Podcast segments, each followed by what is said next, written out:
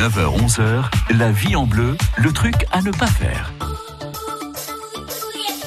Le truc est une exclue de La Vie en Bleu, votre magazine du bien-être. Florent Villaume, vous êtes notre expert dentiste. Il ne faut surtout pas utiliser n'importe quel produit pour essayer de se blanchir les dents à tout prix.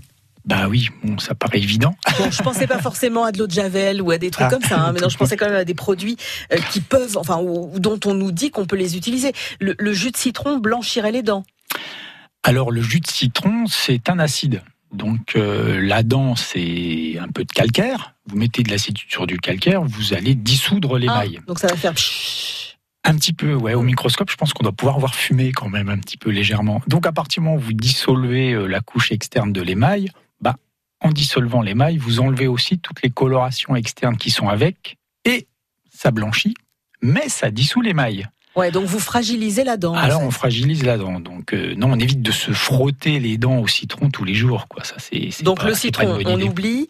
Euh, le Faut puis le bicarbonate. boire le matin, c'est bien. Oui, c'est pas mal. Le- et aller se laver les dents après. Oui.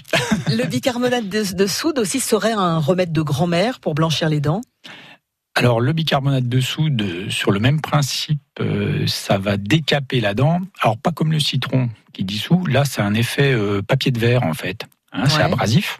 Donc vous Voilà. rayez la dent. Donc on raye la dent, on passe le papier de verre, alors ça décape, vous enlevez pareil les colorations de thé, de café, de tabac, mais euh, vous rayez aussi l'émail et vous enlevez un peu d'émail. Alors si vous faites ça tous les jours, tous les jours, puisque vous brossez les dents tous les jours, au bout de quelques années, vous avez usé l'émail qui ne se reconstitue pas. Donc on oublie aussi le bicarbonate. Bah, pas tous les jours, hein. Ouais, on, on- oui, enfin on n'a qu'à oublier carrément si Ah, c'est pas. c'est encore mieux. Logiquement, les, les dentifrices, toutes ces choses-là, euh, sont censées avoir. Je dis bien sont censées parce que ça dépend des dentifrices. Je vous vois faire euh, une drôle de tête. Il y en a certains qu'il faut oublier carrément. Là-dessus, c'est vrai qu'on a un petit problème avec la législation, puisqu'on n'a pas, euh, il n'y a pas d'obligation, il n'y a pas de taux d'abrasivité dans les dentifrices. Dans certains dentifrices, il y a des abrasifs, justement pour entre guillemets essayer de blanchir les dents, en tout cas d'enlever les colorations euh, chez les fumeurs ou les gros buveurs de café. Euh, donc dedans, il y a des abrasifs pour faire un petit peu comme le bicarbonate. Donc bah, il faut essayer de pas les utiliser. Donc c'est vrai que tous les dentifrices blancheurs, blanchissants, dedans vous avez des abrasifs.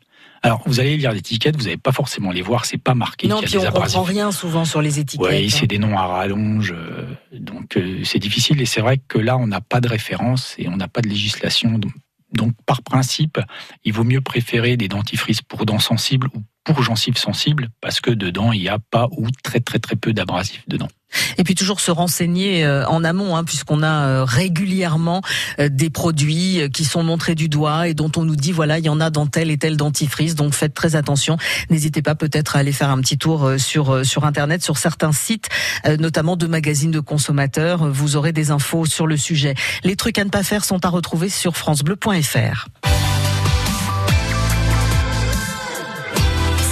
Bleu Bourgogne.